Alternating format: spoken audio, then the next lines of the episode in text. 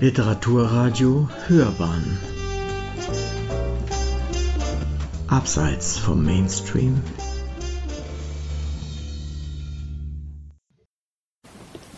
FDA-Autoren Am 23. und 24. Juli fand der FDA Kulturfloh statt. Zwei Tage lang hatten Autoren und Erzähler, Lyriker und Prosaisten das Wort. Wir haben die Veranstaltung mitgeschnitten – und die Beiträge der Teilnehmer als Einzelsendungen ausgekoppelt. Hören Sie nun Konrad Cortin. Die Texte, die ich lese, sind jeder 100 Worte lang. Akademiebesuch. Parken in der Tiefgarage, Lift bis zum dritten Stock, 20 Stufen zu Fuß, Publikumsandrang, Einladung vorzeigen, Rotwein und Weißwein im Foyer, bekannten Gesichter, kurzes Gespräch, Einlass in den Vortragssaal, Platzzuweisung, vierfarbiger Prospekt und ein Gefühl, als gehöre man zur geistigen Elite. Der kleine, dicke Dichter tritt an die Rampe, verbeugt sich, beginnt mit leiser Stimme. Beim zweiten Satz stockt er, und berät sich mit den beiden anderen Mitgliedern der Akademie. Sie können sich nicht darüber einigen, ob in dem folgenden Satz ein Dativ oder ein Akkusativ stehen muss. Der Dichter sagt mit noch leiserer Stimme, hiermit ist die Veranstaltung beendet.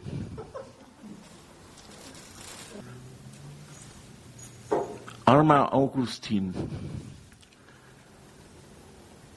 Sie waren doch mit dem Dichter August näher bekannt. Ich habe gehört, er soll vor kurzem verstorben sein. Hat man ihm nicht voriges Jahr drei Preise verliehen? Was waren das eigentlich für Preise? Er bekam sie für seinen letzten Roman. Davon konnte er immerhin drei Monate zehren. Sie wurden von Altmünchner Gaststätten gestiftet. Jede servierte ihm einen Monat lang kostenlos und nach freier Wahl ein Mittagessen, ein Mittagsmenü. Ich habe die Listen der Gastwirte in seinem Nachlass entdeckt. Das letzte vom Wirt unterzeichnete Datum stammt vom 30. April da konnte er sich noch einmal satt essen. Den Monat darauf ist er verhungert.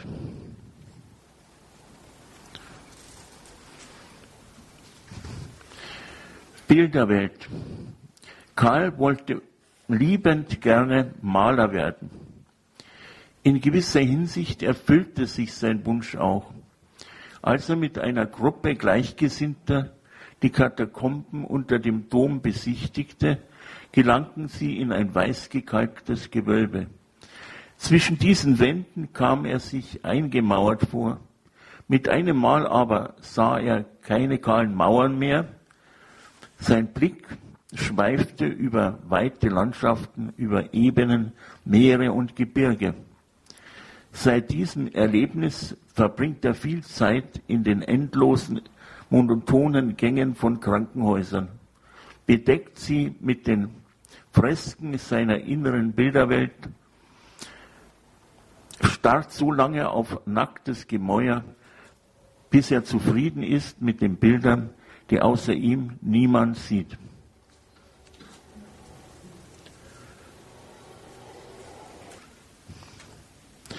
Das Gutachten.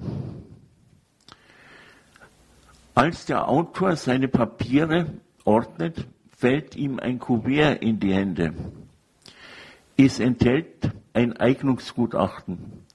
Darin heißt es, er habe zwar eine Neigung zur Literatur, aber zum Autor mangle es ihm an Begabung.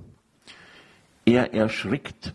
Da ihm der Berufsberater keine Stellung vermitteln konnte, verfasste er damals zum Zeitvertreib einen Roman. Hätte er das Kuvert seinerzeit geöffnet, hätte er keinen geschrieben. Jetzt ist es zu spät. Der Roman wurde zum Bestseller. Vier weitere Romane, für die er sechs Preise einheimste, folgten. Der Vertrag für das nächste Werk ist unterschrieben. Welche Blamage sollte herauskommen, wie unbegabt er in Wirklichkeit ist?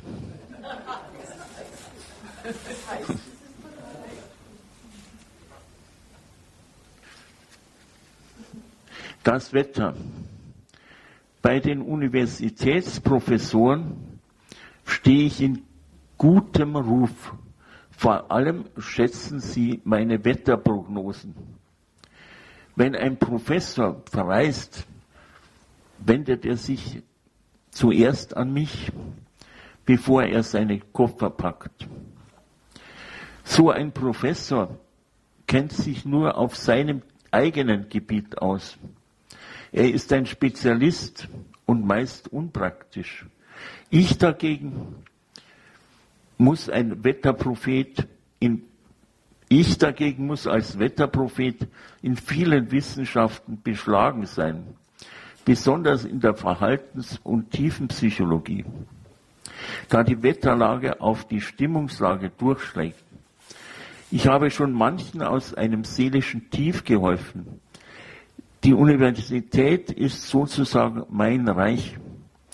Nur eines ärgert mich maßlos, wenn mich wildfremde Leute fragen, sind Sie ja der Hausmeister? Die Politesse. Die Politesse dichtet in ihrer Freizeit. Sie toleriert Verletzungen der Verkehrsregeln ebenso wenig wie Verstöße gegen die Regeln der Sprache. Ich habe einmal eines der blassbraunen Wachstuchhefte, in die sie ihre Gedichte schreibt, durchgelesen, war hingerissen von diesen zarten metrischen Gebilden. Neuerdings verteilt sie ihre Verse statt Schrafzettel der üblichen Art. Sie reißt Blatt für Blatt aus den Heften, aus ihren Heften und steckt diese hinter die Scheibenwischer. Ich war einmal eines ihrer Opfer. Sie kennt kein Pardon. Die Parksünder haben die Gedichte binnen vier Wochen auswendig zu lernen und auf der Wache aufzusagen. Sie, sie hält das für, das für die wirksamere Strafe. Ich nicht.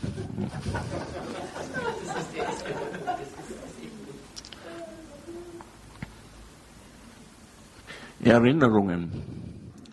Meine Großmutter wurde 95 Jahre alt. In meiner Erinnerung lebt sie weiter.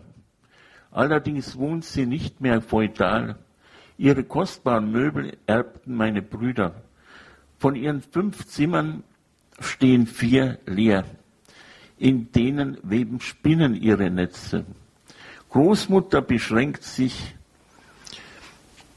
auf den Raum im Norden, in den nie ein Sonnenstrahl dringt.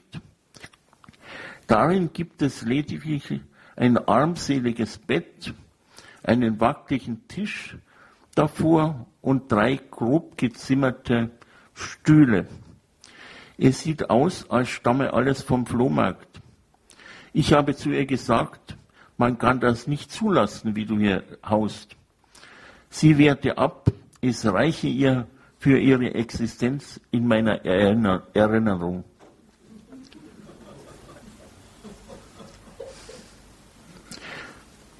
Höhenangst. Schon der Anblick des Fernsehturms machte mich schwindlig. Paul überredete mich, den Rundblick von dort oben darf man sich nicht entgehen lassen. Der Lift bringt einen direkt in ein Café. Dort blieb ich, bis es zumachte. Mir steckte der Schrecken von der Auffahrt in den Knochen. Paul schlug vor, wir könnten noch bis zur Spitze hinaufsteigen. Wir klommen sie über eine Wendeltreppe. Von dort sah man das ganze weite Land in der Abendsonne. Ich habe mich von so hoch droben erst recht nicht mehr hinuntergewagt. Deshalb betreue ich seit ein paar Jahren hier oben die Wetterstation.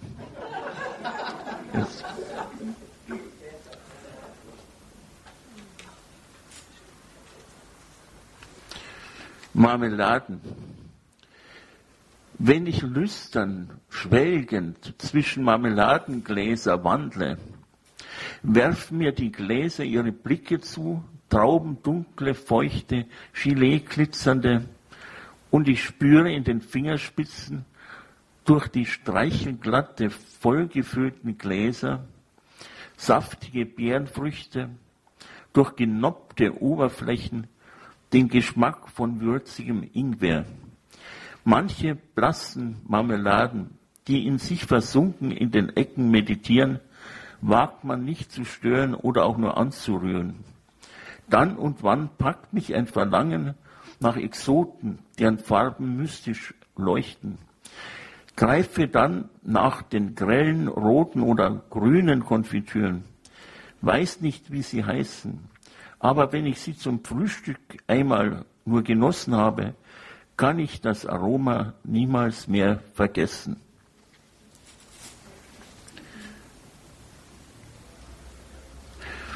Ja, jetzt lese ich die Schlucht und stelle am Schluss eine Frage. Als Kind träumte sie von einem Prinzen, der in einem Schloss in Indien wohnte und der davon träumte, eines Tages käme ein Mädchen aus Bayern, das er zu seiner Prinzessin machen würde. Kaum war sie erwachsen, fuhr sie mit ihrem Auto nach Indien. Auf einer Passhöhe wähnte sie sich in der Nähe des Schlosses und erkundigte sich in einem Souvenirladen nach dem Prinzen. Die Verkäuferin sagte, links drunten in der Schlucht wohnt in einer verfallenen Hütte ein Verrückter, der auf ein Mädchen aus Bayern wartet, das ihm im Traum erschienen ist. Da fuhr sie nach Hause und wusste nicht, wen sie heiraten soll. Entweder einen Internisten oder einen Faschingsprinzen. Was? Ich frage jetzt, was äh, meinen Sie, wenn Sie heiraten sollen?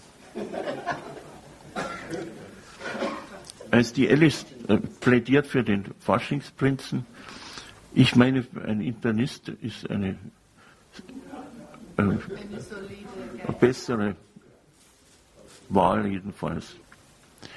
Kleiderordnung.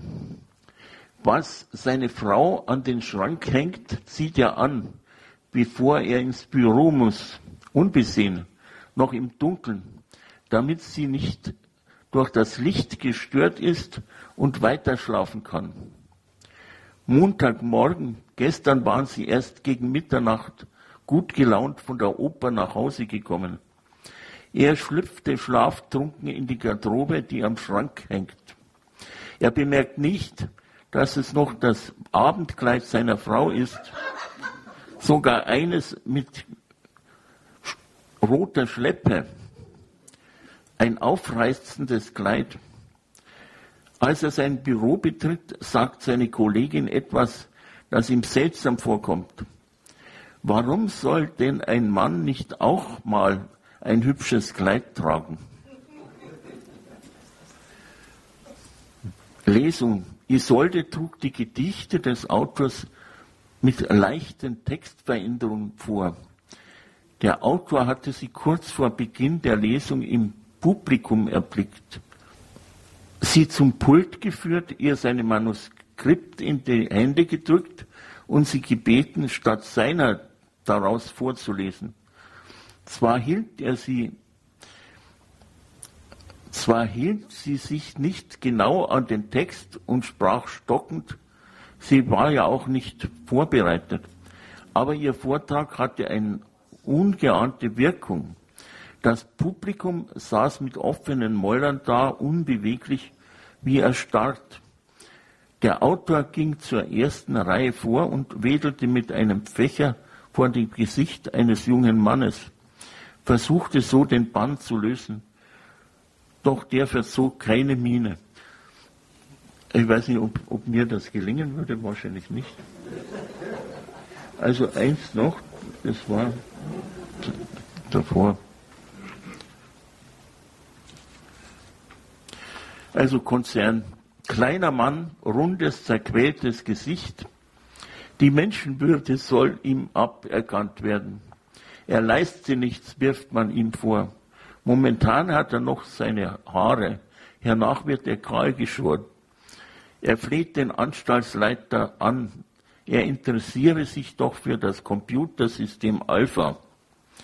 Der Anstaltsleiter ruft die Firma an, erhält die Auskunft, das sei nur eine Finte. Der zerquälte murmelt, so eine Gemeinheit. Neben ihm steht einer, den er von früher kennt, ein großer, elegant gekleidet. Heißt der nicht Edelkobener? Der kleine Zerquälte fragt ihn, wieso er sich hier herinnen befinde. Der Große antwortet, ich bin Homo und heiße Hugo und du? Also ich weiß nicht, was das soll, aber es ist, es ist äh, für die, wahrscheinlich typisch für die heutige Zeit. Ja.